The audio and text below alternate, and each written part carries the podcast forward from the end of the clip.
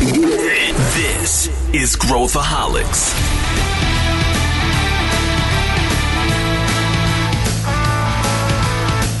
Olá pessoal, aqui é Pedro Weingärtner, eu sou CEO da ACE e esse é o Growthaholics, o nosso podcast onde a gente fala sobre empreendedorismo e inovação.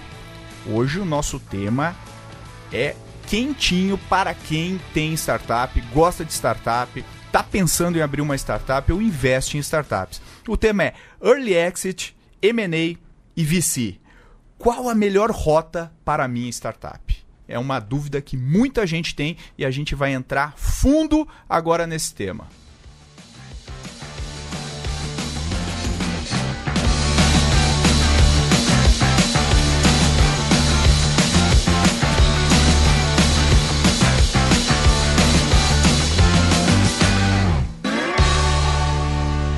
Estamos aqui com o Felipe Collins. Tudo bem, Felipe? Olá, Pedro. Olá, Pedro Carneiro, meu amigo Peter Chip. É, tudo bem, melhorando. Melhorando. Felipe acabou de contrair um, uma, um leve coronavírus aqui, mas está se recuperando. Mais leve. e Pedro Carneiro, bem-vindo ao nosso podcast. Primeira participação do Pedro. Olá, Pedro. Olá, Felipe. Obrigado pelo convite aí. Conta pra gente o que, que você faz lá na Ace, Pedro. Ok, lá na Ace hoje eu trabalho com um time de startups e eu sou responsável pelos processos de originação, seleção e avaliação dos nossos investimentos. Legal. Hoje o tema são exits. A gente vai falar de saídas, de liquidez para os empreendedores e investidores. E a gente vai explorar um assunto que é pouco explorado hoje no mercado. Né? Todo mundo fala de unicórnio, da gente fazer IPO e tudo mais, mas os dados não mentem. A grande maioria dos eventos de liquidez são aqueles que a gente chama de early exit, né? uma saída cedo. E o que, que significa isso? Vamos começar, vamos ser bem didático aqui no começo. O que, é uma saída? O que é um exit aí, Felipe Collins? Uma saída é quando o empreendedor vende a maior parte, ou geralmente o todo da sua companhia, para algum investidor ou para uma empresa maior. É quando ele sai, a, na verdade, o controle acionário do negócio deixa as mãos do empreendedor que o criou e vai para outro outro player, seja ele corporativo ou um private equity ou algum outro investidor, por exemplo. Então, o, o cara que vende o, a banquinha de cachorro quente é, para o outro concorrente é um exit. O cara que é, faz a IPO na bolsa seria um exit? Sim, é um exit porque você está é, alocando o, um controle da, das suas ações, ou a boa parte das suas ações, a público para outros acionistas. Então é sim considerado uma saída. Depende também do quanto o cara estiver colocando na, né, disponibilizando aí da empresa na, na, pra, pra, na bolsa. Agora, de, deixa eu perguntar para vocês, uh, o que, que, é um early exit? Então, qual, a gente falou de exit, e aí nesse mundo de unicórnio para cá, unicórnio para lá, e fórmula daqui, fórmula daqui, dali, o que, que é isso? O que, que significa um early exit? Um early exit é uma saída é, sem que a empresa esteja com centenas de milhões de dólares de valuation, por exemplo. É uma saída um pouco mais estratégica, geralmente para uma corporação, por exemplo, uma aquisição estratégica. E a gente tem visto é, um número muito grande de early exits. Eles recebem um pouco menos de atenção da mídia, por exemplo, porque dá menos fama, mas em números totais tem muito mais M&A, que é fusão e aquisição e early exit, do que IPO no Brasil. Tem um estudo que a gente compilou junto ao CB Insights que mostra que desde 2019, 2009 perdão, foram feitas quase 1.400 saídas, né? 1.396 para ser mais exatos, das quais menos de 30 foram abertura de capital na bolsa e o resto tudo M&A. E quando a gente está falando de M&A, o maior range, o maior número de aquisições no Brasil gira entre 30 milhões de reais e 50 milhões de reais. Você passando aí dos 100 milhões de reais, você vai ter muito menos liquidez ali na sua rota de saída. Tá, tá, pera aí, calma. Você falou muita coisa aí, vamos, vamos entender melhor isso aqui. Vamos, vamos entender melhor. Então, você falou que ah, quanto por cento dos, dos, de todos os M&As que a gente teve foram nesse range de, de, de 20 milhões a. a qual, qual o valor que você falou aí? Entre 30 milhões de reais e 50 Entre milhões 30 e 50. Qual, qual o percentual dos exits foram uh, nesse, nesse range? Pedro, se você for pelo estágio de evolução das companhias, 44,5% de todas as empresas que são adquiridas receberam menos de um milhão em funding durante toda a sua jornada de dólares, né? Que é uma estatística global. 20% entre 1 e 2 milhões e 14% entre 2 e 3 milhões. Ou seja, são empresas que levantaram pouco dinheiro antes de serem compradas por uma companhia maior. Legal. Quando a gente fala de exit, uh, a gente estava conversando antes, né, Pedro? Hoje a história dos exits é, geralmente é contada pelo investidor. A gente ouve muito. Por que, que o investidor quer o, o exit? Só, só para ser bem didático aqui, qual, que é o... Uh, né, por, trás disso, que, qual que é o modelo de negócios do, do, de investimento, que acho que vale a pena reforçar esse ponto, para depois a gente entrar e tomar aqui o resto da discussão ponto de vista do empreendedor. Legal, Pedro. É, quando a gente olha um investidor de capital de risco, é, nem a esse, nem algum outro investidor ele vai entrar em uma startup para ficar com ela para sempre, para ser sócio da startup para sempre. Né? Então, a empresa ela sempre busca ou vender para um novo investidor ou abrir é, capital no, mer no mercado ou trazer mais dinheiro para dentro da startup. Então, é, essa história de que o exit é contado pelo investidor é, é verdade porque o, o, o, que o investidor busca, esse ou qualquer outro fundo de capital de risco, é vender essa startup de um, por um valor maior do que ela, ela trouxe para dentro. Né? Por, então, múltiplo. por um múltiplo, pelo menos. Né? Então a gente nunca quer ficar com a startup para sempre, pegar dividendos e a gente ficar lá como um sócio eterno da startup. Né? Então a, a saída é o ponto máximo de, um, de uma empresa de capital de risco. Quando a gente fala do, do nosso mercado de, de, de, VC, né, o mercado de, de Venture Capital, que é um mercado recente no mundo, né, um negócio uh, uh, antigo, um negócio bastante, um fenômeno bastante novo e agora recentemente tem muito capital in, investido em, em, Venture Capital. A gente pode pensar que a história que a gente está contando aqui é, é, é, algo novo, quer dizer. Mas as empresas já tinham exits ah, desde sempre, né? M&As, fusões, é, é aquisições Talvez não de empresas. um nome tão bonito, né? Exatamente. Então, vamos, vamos olhar sob o ponto de vista de um fundador, que eu acho que é isso, isso é legal fazer. Porque hoje em dia, todo a, a narrativa que a gente tem é capta um monte de dinheiro, bomba o seu valuation né? O valuation é o valor da empresa, bomba o seu valuation, vale o máximo que você puder, porque daí lá na frente você vai ser recompensado. É, e essa é uma narrativa que, se a gente olhar os números como a gente está analisando aqui, ela, ela nem sempre é, ajuda. Ela nem sempre ajuda o empreendedor. Então, tem algumas coisas que a gente pode entrar aqui, que é, por exemplo, a diluição. Então, quando a gente fala de um exit, Uh, existe o, o, o, empreendedor recebe a fatia uh, do, que lhe é proporcional na empresa. À medida que ele vai recebendo novas rodadas de investimento, ele vai diluindo a sua participação. Uh, o que, se a empresa for valendo realmente muito, no final das contas, deve valer a pena para esse empreendedor.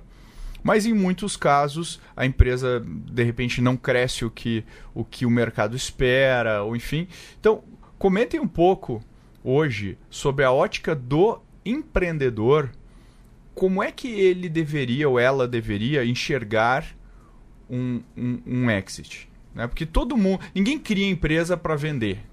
É, é uma. As pessoas criam empresa porque tem Já alguma, discutimos isso né? extensamente em outros Exatamente. episódios. O cara cria empresa porque ele, porque ele quer é, criar alguma coisa de novo no mercado, quer resolver um problema. É, é, uma, é, uma, é uma questão muitas vezes atrelada ao propósito, mas às vezes chega uma hora que, enfim, acaba-se um ciclo, o empreendedor acha que por bem uh, faz sentido vender e, e, e, e vende, vende seu negócio. Agora como é que a gente encara essa questão da, da, da, da diluição versus a probabilidade do cara entrar versus a possibilidade dele eventualmente ter um early exit? Quando a gente está falando de, de, da jornada de uma startup, a gente está falando que o empreendedor provavelmente ele vai trocar o que lhe é mais valioso, que é o equity da empresa que ele tem, por algum dinheiro para financiar esse crescimento. E essa lógica faz bastante sentido para ele ter, ter capital para queimar e crescer e chegar a um tamanho maior mais rápido. A gente está falando de uma praticamente uma corrida contra o tempo aqui. Entretanto, tem em algum momento uma decisão a ser tomada. Então a gente tem claro lá na ACE quando a gente entra numa empresa, quando a gente está avaliando uma empresa, se ela vai para uma rota de venture capital, que é capturar uma série A, depois uma série B, depois uma série N, e só depois de bastante tempo ela vai ela vai ter um evento de liquidez, a gente está falando aqui de 10, 12 anos, ou ela vai para uma rota mais de fusão e aquisição, mais de M&A, que em 2, 3 anos ela vai ser vendida uma aquisição estratégica por algo entre 30 e 50 milhões de reais. E à medida que você vai captando novas rodadas e diluindo o seu próprio percentual da empresa, a sua parte do bolo vai ficando menor. Então é melhor você comer uma pizza brotinho em quatro pessoas ou uma pizza gigante em 18 pessoas. Você vai começando a fazer conta um contra o outro. O meu amigo Pedro Carneiro certamente vai ter muito mais números na ponta da língua para me para balizar essa opinião, mas é, é bem sobre qual que é o ponto financia financeiramente melhor para o empreendedor e qual que é o ponto dele também com a trajetória. Então, às vezes tem ofertas de fusão e aquisição que chegam muito cedo e esse empreendedor ele acha que dá para crescer a empresa dele mais, ele vê avenidas de crescimento, ele vê que tem muito mais potencial para o negócio dele ficar gigantesco antes dele sair. Tem horas que ou ele está mais cansado, ou a oferta é de fato muito boa, ou uma coisa que a gente desconsidera também é a aquisição estratégica, que além do empreendedor ficar finalmente rico, o business dele vai se acoplar a um negócio maior e vai continuar mantendo com o propósito e com muito mais ferramental para cumprir aquilo que se propõe. Agora, Pedro, fala, fala então um pouco aí, o, o, o Felipe mencionou a questão né, que você teria mais, mais a agregar sobre isso aí, só para não perder o gancho. Comenta um pouquinho Claro, legal. É, acho que todo empreendedor que tem sucesso e que está crescendo a sua startup, raramente ele vai abrir uma empresa para poder vender. E, e, quando tem essa mentalidade, é mais difícil que a startup ela tenha sucesso no longo prazo, né? Só que quando passa 3, 4 anos, acho que o empreendedor ele precisa começar a olhar para o lado e entender quais são as saídas que ele pode ter desse negócio, né? Então aqui na ACE a gente, é, a gente fala que a gente faz a ponte entre o, o, zero e a série A, né? E a gente fala muito do Vale da Morte, em que 85% das, das startups que recebem o seed e estão a caminho de série A morrem. É, só que isso faz parecer que, passado isso, é uma jornada muito mais tranquila. só que mesmo depois da, da série A, ainda esses 15% que sobraram desses 15%, mais de 70% ainda morrem. Então a gente tem um, um, volume de startups que passam da série A e que vão para um exit, é, um, um IPO, né, uma série B, uma série C. É, é, um, é um número muito, muito menor. E aí o, o que o empreendedor ele precisa começar a avaliar é entender é, se os números eles estão a favor ou contra ele, né? Porque a gente está falando aqui de, é, de IPO, de série A e de, e de M&A, que é compra por outras empresas ou alguma fusão. Só que acho que um ponto importante que a gente precisa colocar aqui é que nem todo negócio tem o mesmo perfil de saída, né? Então a gente tem negócios que são mais voltados para B2C, para o consumidor final e que precisam de mais caixa e que trazem mais apetite dos investidores, né? E aí talvez a gente consiga seguir com uma rota mais de venture capital. Só que a gente tem também outras empresas que elas estão mais, mais nichadas, são B2B, por exemplo, ou que atendem um, um, uma necessidade mais específica é, e que, apesar delas terem bastante chance de crescer e o mercado ser grande, elas conseguirem né, tracionar, é, é muito difícil para um VC ou para uma outra empresa é, investir nela procurando um múltiplo que a gente pega, é, por exemplo, nesse mercado. Então, é, uma das coisas que eu acho importante de que a gente pode tratar aqui até é que tipo de empresa que mais se, se adequa para cada é, padrão de exit, né? Qual, qual, quais empresas que vão mais para M&A, qual tipo de empresa que vai mais para VC, Legal. E só, só para a gente fazer um parênteses, os VCs não gostam de early exit. Por, é, assim, se a gente pegar o, o, o, grande recorte dos VCs, normalmente eles não gostam de early exit. Felipe, vamos explorar por quê? Só, só para o pessoal entender um pouco os economics por trás do VC, pra, porque daí fica claro por que, que, que normalmente eles, o early exit não é atrativo para o investidor. Legal. Geralmente um fundo de venture capital não gosta de early exit, de saída cedo, porque no volume total de dinheiro aquela empresa deixa a desejar no retorno. Se a gente for pela pirâmide de retornos de um fundo de venture capital, mais da metade dos investimentos deste fundo vai dar zero, vai dar errado, ele vai perder esse dinheiro. Aí tem uma faixa ali de mais ou menos 25% que vai render entre uma e duas vezes o valor investido por esse VC, mais 10% entre duas e é, entre duas e cinco vezes. Depois as proporções vão ficando ainda menores até que uma empresa a cada 100 vai render mais de 50 vezes o valor investido. Então, pensando numa lógica de aporte e retorno, um early exit talvez vai dar ali para um venture capital 3, 4 vezes o que ele investiu. Se todas as empresas do fundo dele tiverem essa performance, a parte de empresas que morrem pelo caminho, ela continua morrendo pelo caminho. Então, no acumulado, aquele fundo de investimento vai ter um retorno inferior ao valor aportado ou inferior ao valor aportado versus a taxa de probabilidade dele que ele prometeu aos seus acionistas. Então, então quando ele avalia uma empresa e, e olha o upside possível dessa empresa, ele sempre está avaliando algo que não é o early exit. Então, se tiver um early exit no meio do caminho, vai ser porque alguma coisa deu errado na estratégia do, do VC e ele quer maximizar o seu retorno uh, desse portfólio. Mas não é, obviamente, a intenção dele no início que isso aconteça. O que a gente tem visto bastante aqui no Brasil, inclusive, são algumas entidades, alguns fundos de venture capital que são favoráveis a early exits. Então, especialmente aqueles que vão para uma linha, com, como o Pedro Carneiro disse, mais SaaS, mais B2B, um pouco mais nichados, para eles uma saída estratégica entre 30 e 50 milhões de reais, um pouco mais, claro, sempre melhor, não é visto com maus olhos, visto que o ecossistema brasileiro está muito mais preparado para um early exit do que para uma. São poucos os que pegam rota de VC tradicional, viram unicórnios ou vão por essa, por essa caminhada. O nosso nível de maturidade como ecossistema empreendedor ainda demanda muita saída em tese cedo e eles cumprem com o, com o que eles prometem para os LPs, para os investidores do fundo, que é uma taxa interna de retorno, ou IRR, de mais de 30%, 40% ao ano. Então você está buscando uma saída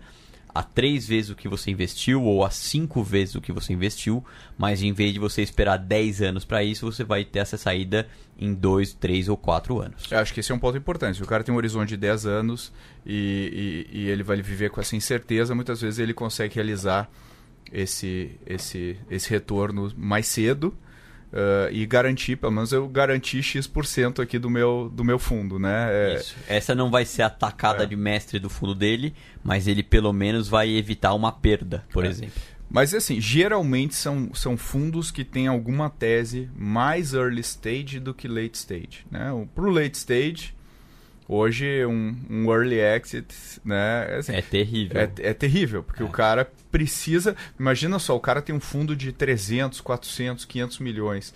Né? Para ele conseguir retornar esse fundo, ele precisa de muitos deals muito bons. Né? Uh, agora... é, é, bem curioso, Pedro. Uh, a gente, por exemplo, entre empresas com valores de 8, 10 milhões, às vezes 5 milhões, para a gente uma venda a 50 milhões que tem uma rodada ali no meio, ela ainda cumpre o seu papel. Mas imagine você um fundo que entra com uma empresa no, a um valuation de 40 milhões, ela vai ter que ser vendida por 80. 80 é. paga só duas vezes, ele vai receber muito pouco retorno proporcional ao capital que ele investiu. Às vezes é uma vez, ou, ou muito próximo de uma vez que ele vai receber. Agora, Pedro, a, a gente a, a, gente está falando aqui de, desses economics, né? E está falando do Brasil, que ainda é um mercado é, bastante verde para opções de liquidez mais maduras. Hoje a, a, a, nossa bolsa ainda não é uma bolsa favorável para IPOs de tecnologia. A gente está vendo algumas empresas ensaiando, né? A gente está vendo a local web entrando, a gente está começando a ver esse mercado aquecer. Mas a perspectiva, né, e, e, algumas até colocando dinheiro lá fora, a grande perspectiva de liquidez que um, um empreendedor tem ou um investidor tem hoje, é, olhando a realidade, não a expectativa, né? A gente tem uma expectativa, obviamente, que a bolsa vai se, se reciclar e o seu portfólio é, de, de, empresas aí deve, deve é, abranger mais empresas de tecnologia, mas a, a, perspectiva hoje real é olhar o M&A como uh, liquidez, como saída. E, e, e, se a gente olhar isso aí como uma opção, a gente começa a ver, né? E aí, como a gente tem um olhar diferente, como a gente tem um olhar de dentro da, da, da engrenagem, uh, e, e, eu vejo, às vezes, empresas recebendo uh, aportes muito grandes, muito grandes, o meu cérebro imediatamente começa a, a pensar: bom, quem que vai comprar esse? Qual valuation que vai ser viável uh, uh, para esse empreendedor, não estou nem falando do investidor, para esse empreendedor ter algum retorno. E, e eu faço contas, eu tenho dificuldade muitas vezes de. Quer dizer, quanto maior fica a empresa, menor são as, as opções, opções que ela tem exato. de saída. Né? Então, quanto é pequeno, você pode né, atrair vários caras. Então, como é que você vê isso aí, Pedro, em termos de dos economics que o empreendedor deveria olhar para pensar no seu próprio negócio. Legal. É, acho que quando o empreendedor ele começa a avançar na, na jornada de fundraising, é, talvez uma das coisas que é um pouco contraintuitivas é que nem sempre ele deve maximizar o tamanho do valuation e o tamanho da rodada que ele está fazendo no, no momento. Porque é, quando a gente olha para os players que, que tem, hoje tem, mais, hoje tem muito mais é, capital nesse mercado, né? Então agora a gente está com juros mais baixos, tem mais dinheiro indo para bolsa e quem estava na bolsa indo está indo agora para VC e puxa para cima, né? E, e, e trazendo mais risco, né, para a carteira. E isso puxa todos os valuations e, e, a gente vai ver muito investidor novo no mercado é, que não tem ainda o parâmetro e, a experiência que a Ace e outros VCs têm para poder calibrar esse valuation, né? Então vai ter muito empreendedor é, entrando no round de fundraising aí com um valuation que muitas vezes ele é irreal para aquele momento da, da startup. E aí quando a gente pensa que o, o, o fundraising é uma rodada de não, não um gol de ouro, né? É um negócio que você precisa fazer e depois de um ano você precisa fazer de novo e depois de dois anos você precisa fazer de novo. Quanto mais fora desse parâmetro você tá em fundraising, mais difícil é você continuar nessa jornada, né? Então, uma startup que a gente fala aqui que a gente pega de 5 milhões a 8 milhões de valuation, se um outro VC ou um outro anjo ou um outro player pegar essa mesma startup por 15, 20 milhões, ela acaba tendo um, um funil de saída de quem vão ser os próximos caras que vão é, aceitar esse valuation anterior e como que eles vão passar isso para frente, né? Como é uma jornada que tem muitos players e muita gente aí, né? E aí a gente tem os, os anjos, os VCs e, e, todos os outros players que querem ganhar pelo menos um múltiplo ali dentro desse deal, é, acaba ficando cada vez mais mais escassa as opções que ele pode trazer até para um exit, né, ou para uma aquisição. Então, é, é, um, é, uma armadilha aí que a gente vê no, no processo de fundraising das startups. É, mais uma estatística legal aqui, tem um estudo da Distrito de 2019 que mostra que foram 40 investimentos em Série A no Brasil do ano passado, em contrapartida dos exits divulgados foram mais de 60. Ou seja, se a gente for pela lógica de empresas crescendo, você tem mais empresas sendo adquiridas do que seguindo a rota de VC. E esse número ele deve ser infinitamente maior, porque Exato. ele considera só as saídas que são divulgadas. Me, mesmo a gente, mesmo a Ace tem exits que a gente não divulga. Ou que divulgou depois de três anos, é. né? Por causa do lockup. É porque é tão estratégica muitas vezes a compra que você não pode. que você não pode falar ao mercado. Então, tem algumas empresas de capital aberto, por exemplo, a Lynx, que adquiriu a Hyper, que aí sim enviaram fato relevante para a bolsa, é, falaram os termos das, da, da, aquisição e assim por diante, mas em, algumas outras companhias sequer o fazem porque aquela startup que está sendo comprada se tornará uma vantagem competitiva na oferta da empresa maior. Pedro, se a gente fizer uma conta aqui, quanto que o empreendedor coloca no bolso com early exit versus, por exemplo, numa série depois de uma série B. É, é, é, muitas vezes é a mesma coisa, muito parecido. Como é, como é que é essa matemática? Só para só a gente entender. Então, é, A gente estava falando aqui que depois da Série A, ainda 70% das startups morrem, né? E eu acho que o que o empreendedor ele precisa começar a olhar quando chega um, um certo momento da jornada de fundraising dele é o quanto, em, em valor absoluto, ele consegue colocar no bolso em, em, em um evento de liquidez, né? Então, se você for pensar que 50% de é, 100 milhões de reais é a mesma coisa que 5% de 1 bilhão, é, aí talvez a gente comece a se questionar é, com, com os, os percentuais e as é, chances que uma startup tem de virar um unicórnio, é, até onde vale a pena um empreendedor é, entrar e, e, seguir esse caminho até o fim, pensando no bolso dele, né? Então, se a gente tem as rodadas de diluição aí de série A, de série B, às vezes o cara pega até uma série C antes de um IPO e de uma saída, ele acaba sendo diluído demais e, e aí como a gente estava falando que conforme ele vai evoluindo na, na jornada, as opções é, elas ficam cada vez mais escassas, né? Então a gente tem para private equity, né, os, os grandes fundos, e são poucos, são 5 ou 10 que vão trazendo tickets cada vez maiores, e aí acaba que o empreendedor e a empresa vai ficando na mão desses investidores porque eles são poucos e eles trazem muito dinheiro para dentro da empresa. Né? Então você vai perdendo o que a gente chama de, de leverage, né, que é a sua margem de negociação, e, e, vai diminuindo o quanto você consegue defender a sua posição dentro da startup. Então, é, quando a gente avalia em termos absolutos, claro que quando a gente fala ainda de colocar dinheiro no bolso, tem todos os impostos e todas as coisas que é, tiram desse, desse valor aí que, que sai nos, nos jornais, é, mas muitas vezes pode valer mais a pena é, o empreendedor ele proteger a posição dele em equity e ele conseguir ter mais, mais posição e, e mais presença dentro da empresa dele e sair um pouco mais cedo em um valor um pouco menor. Só que se a gente for colocar é, em números macro assim, talvez o empreendedor consiga colocar mais dinheiro no bolso numa aquisição de 50 milhões do que em uma rodada de VC mais para frente de 200 milhões. Acho que depende muito de como ele consegue defender o percentual que ele tem, o founder. Essa é matadora, né? É. Quando a gente vê a capa da revista Philip Collins e vê lá, empresa tal é vendida por não sei quantos milhões. Como a gente já conhece vários desses deals por dentro, a gente muitas vezes vê que os empreendedores que saem da capa da revista ganharam muito menos dinheiro do que a gente imagina. Muito menos dinheiro. É muito difícil ter um empreendedor que ganha mais dinheiro do que a gente imagina. Geralmente o número é para baixo, não para cima. Certamente. E uh, como, é, como, é que o, como é que eu, como empreendedor, maximizo isso. E, e, e, aí tem muita gente, né? A gente tem aquele ditado que a gente costuma falar, né? É, empreendedor não fica rico no valuation, empreendedor fica rico nas cláusulas do contrato. É, o pessoal, ele não sabe ler o contrato, não sabe o que, que isso vai impactar depois para ele, e ele fica olhando só o, o valuation, e o valuation vai subindo, e, e, entendendo o seguinte, bom, se dois caras precificam a tua empresa, vamos imaginar que o investidor A precifica numa série seed, investidor B precifica numa série, numa série A.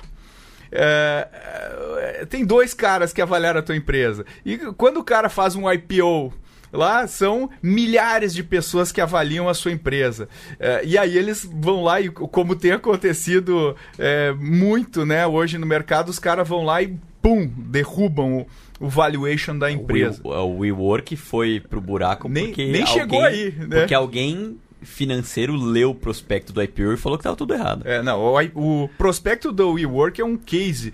É, você vai lendo, você fala assim, não, mas não, será que eu tô louco? Será que isso aqui, isso aqui me parece um absurdo? Será que eu tô louco?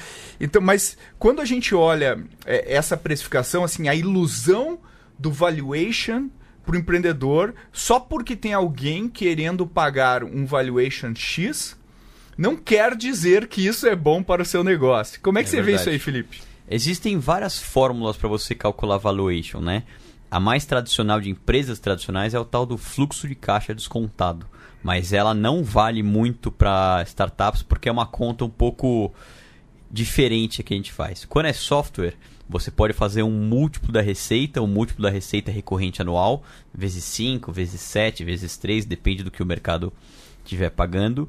Mas eu já vi, como o Pedro disse, muito empreendedor apaixonado pelo valuation, porque é um número grande, bonito total, e não prestar atenção em cláusulas de contrato que vão desde você ter lock-up ter que continuar no negócio por alguns anos, o que eu às vezes considero bom para você fazer a transição direito, até é, de repente cláusulas de faturamento ou algumas metas irreais ou é, algum gatilho ao qual você perca tanto o controle acionário quanto o dinheiro no acumulado por causa do contrato. É, é só, só, só para dar um exemplo aqui, Pedro, você que é o homem é, contrato, é, a, a cláusula de preferência de liquidação.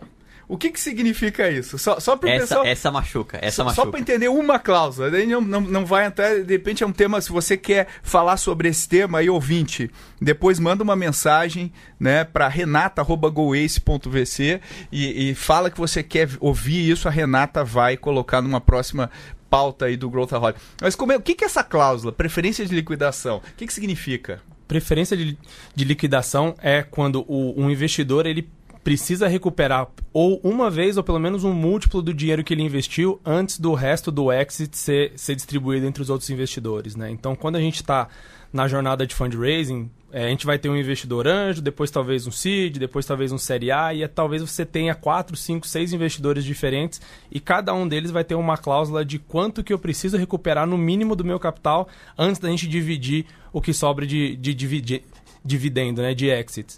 Uh, então, quando a gente pega seis investidores, por exemplo, e cada um tem que recuperar pelo menos duas ou três vezes o quanto eles investiram, e aí depois tudo que sobrar é dividido é com, com o grupo, né? Então acaba sendo que o investidor, o primeiro que colocou dinheiro, é o primeiro que tira de volta um evento de liquidez. E aí, quando todo mundo estiver bem servido, é. aí talvez você, sobra o empreendedor. Você, é. founder que criou o negócio, é o, o último, último Agora, a ganhar dinheiro. Vamos só exemplificar. Vamos lá, recebi pô, fui val... meu valuation foi aumentando 50 milhões, 100 milhões, né? aí alguém me colocou um cheque de 200 milhões, outro cara casou com mais não sei quanto. Aí quando eu já recebi 300 milhões de dinheiro na minha empresa. A minha empresa virou um unicórnio, saí na mídia, super feliz. De repente as coisas uh, não aconteceram como eu queria. Eu não cresci tanto e tal. E aí aquele meu valor de 2 bi não é mais aquele valor. E de repente aparece um cara querendo pagar, lá no fim das contas, 500 milhões. É, e, e, aí quando você vê, você tem que pagar um, pagar outro, pagar... Quanto que sobra, então, Felipe, para o então, empreendedor é, no final? Vamos lá, cê, cê, fazendo aqui números hipotéticos, você recebeu 300 milhões ao longo de toda a sua jornada, todo mundo botou preferência de liquidez em cima de você, e eu vou colocar aqui preferência de liquidez mais simples, uma vez o valor investido, tá?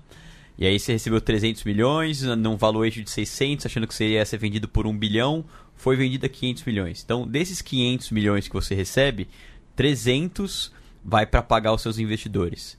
E do bolo que sobra, dos 200 restantes que sobram, você tem direito a metade desse bolo, porque os investidores também têm um pedaço de equity na sua empresa. Ou seja, você vai receber ali, se muito, menos de 100 milhões? Coisa assim para vender por 500. É, e aí bota imposto, bota os outros colaboradores que você deu, stock, stock options. Isso. Enfim, assim, é, claro, a gente pegou um cenário ainda positivo. Ainda positivo, o cara saindo aí com alguns milhões. Mas eu já vi casos no Brasil em que a empresa foi vendida por centenas de milhões e o empreendedor não recebeu ou recebeu muito, muito pouco dinheiro. E o pior, o empreendedor não recebeu dinheiro e ele ficou com lock-up que não pode sair da empresa nos, nos, próximos dois anos e com uma cláusula de não competição pros, pelos próximos cinco anos que diz que ele não pode abrir um negócio no mesmo setor que ele tanto sabe. é, ou seja, então assim, é, é não estou dizendo que essa rota é ruim, eu acho que é obviamente a gente gosta dessa rota, acho que é uma rota positiva. O cenário futuro é um cenário promissor para esse tipo de, de deal, porque o mercado vai estar cada vez mais comprador. A gente no Brasil nem arranhou a superfície do que pode ser o nosso mercado.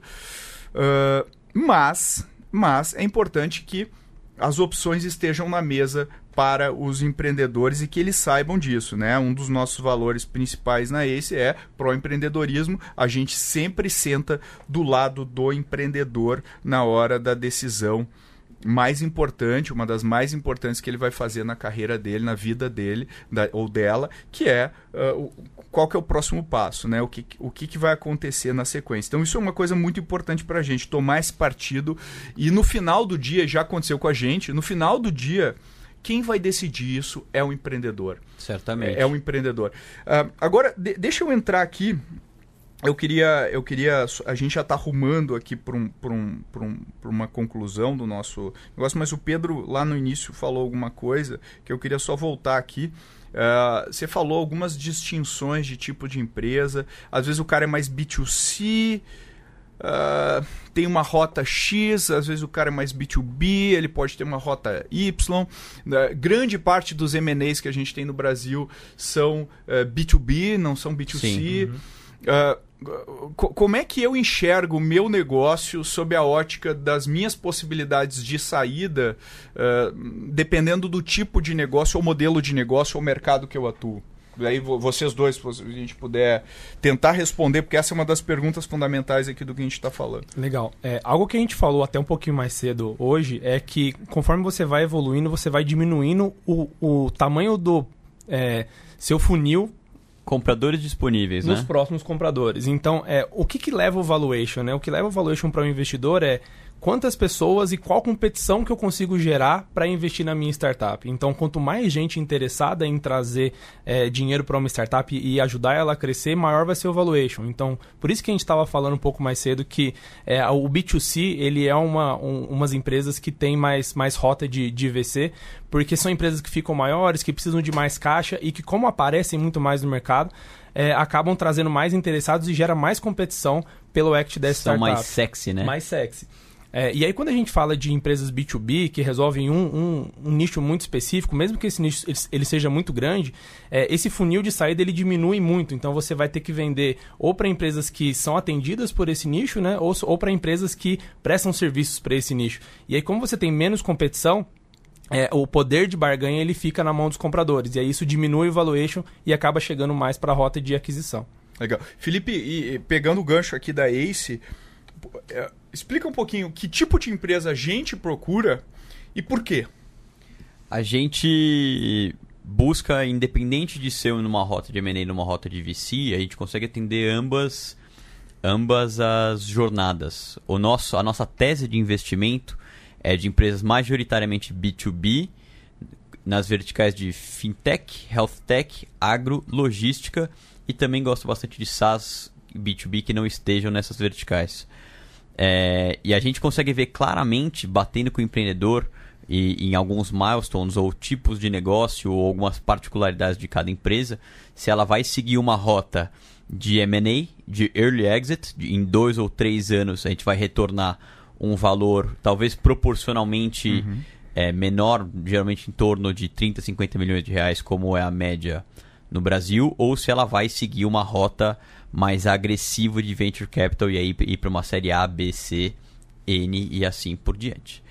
É, o que é interessante falar é que independente do do de um de um caminho ou de outro, existe a opção de um early exit, de você como empreendendo em dois ou três anos já é, ter liquidar o seu negócio, liquidar não, mas vender o seu negócio, ganhar em cima dele, criar outra coisa.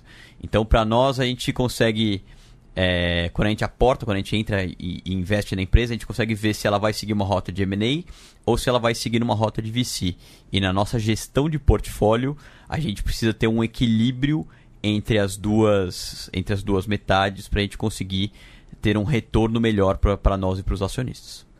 Legal. Uh, agora, para gente, a gente rumando aqui para nossa conclusão, Existe uma rota ideal que eu deva me preocupar? Ou, ou eu, como startup, tenho que me preocupar em basicamente ter o melhor negócio, crescer o, o máximo que eu puder de maneira é, é, é, lógica, de maneira sustentável, não a qualquer custo, como é uma das coisas que a gente defende aqui na ACE a gente acredita, né, e sempre acreditou, a gente tem uma frase, né, que faturamento e lucro nunca saem de moda, mas a gente acredita que os fundamentos da, do negócio, uh, com crise ou sem crise, com empresa boa, uh, com, com mercado bom, mercado ruim, a empresa tá lá, ela tá forte, e quando baixa a água, né, aparece um monte de coisa, né, baixa o nível da água, começam a aparecer todas as coisas que o cara não quer mostrar. Então, assim, qual que é o nosso entendimento fi final sobre isso? Quer dizer, uh,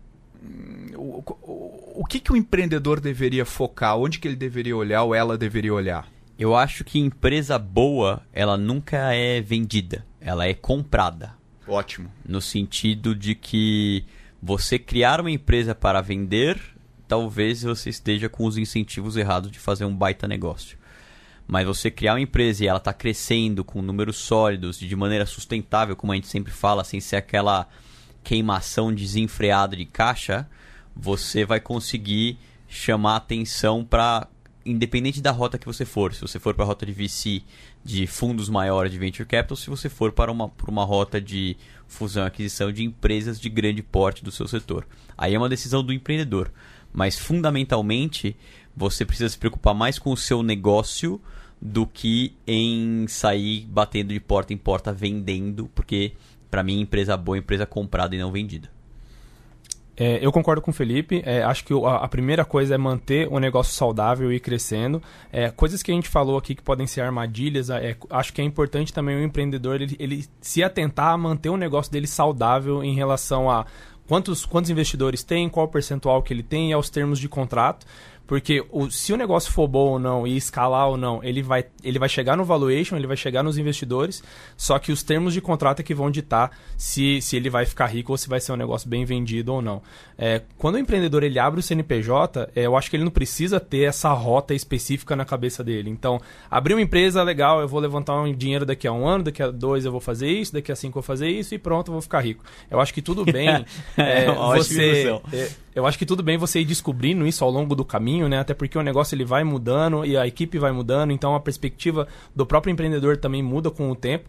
Só que é importante manter é, o cap table e a, e a estrutura contratual do negócio saudável para quando você chegar lá, você não ter isso é, com que se preocupar e criar um unicórnio que não sobre nada para você. Legal. Gente, muitos insights aqui, muita informação legal para os empreendedores. Acho que o pessoal sai daqui com uma visão bem mais interessante sobre um ponto de vista que o pessoal não pensa. A gente olha, olha para fora e vê, poxa, pô, todo mundo está levantando muito dinheiro, todo mundo está ficando rico, menos eu. e a verdade é o oposto, tá? Né? Pouca gente está ganhando muito dinheiro e, e, e quem ganha muito dinheiro no final do dia é quem cria um ótimo negócio. Isso não foge nunca à regra. Quem cria um ótimo negócio vai conseguir capturar valor. Quem não cria um bom negócio e cria um negócio só para mostrar da porta para fora, geralmente, é, quando o mercado está um, quando a gente está num, num, num, bull market, ele pode se dar bem. quando a gente está num bear market, ele vai se dar mal. Então, eu não, eu não gosto de depender das chances do mercado para criar um negócio. Eu gosto de depender da minha própria uh, competência e do, do caminho que eu mesmo crio. Pedro Carneiro, muito obrigado pela sua participação. Obrigado você pelo convite. E Felipe Collins, espero que você se recupere rápido da sua convalescência e fique novo em folha para voltar, mas nem parecia que você estava convalescendo no seu podcast aqui, na sua participação. Eu acho que gravar podcast me dá energias superiores, eu estou praticamente curado. Eu tenho um último recado, se você acha que você tem um bom negócio, daqueles negócios que serão comprados e não apenas vendidos, me, me mande um e-mail no felipe.goace.vc.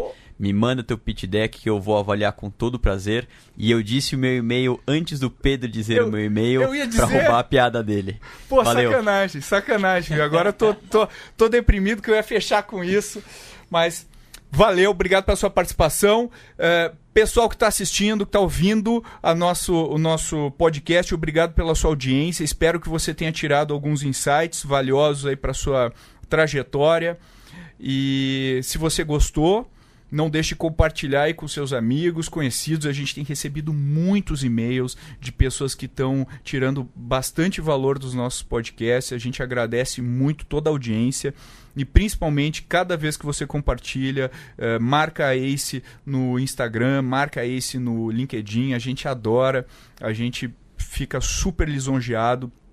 Obrigado a todo mundo que tem dado feedbacks, tem dado sugestões de temas, adoramos. Continue uh, uh, interagindo com a gente e siga a Ace nas mídias sociais, siga Quais, a Ace no qual LinkedIn. Qual é a URL aí da Ace no Instagram, Pedro? É arroba Ace Startups, tudo junto, e no LinkedIn é Ace Startups. Você vai achar a gente como Ace Startups lá no LinkedIn, compartilhe. E mais, se você não recebe o nosso newsletter semanal na sua caixa, assine agora o Growthaholics toda quinta-feira, junto com o lançamento de cada episódio do nosso podcast. Você vai receber notícias quentinhas de todo o mercado, insights, eh, reportes que a Ace gera. Todo mundo fala muito bem do Growthaholics sabe como assinar, vai no Google e coloca assinar Growthaholics e você vai. A primeira página que vai aparecer é a Esperamos página. Esperamos que seja a primeira Não, página. Não, vai ainda. ser, vai ser. A gente tem que ter fé. tem que ter fé aqui. Obrigado, gente. Até a próxima. Valeu. Valeu. Valeu.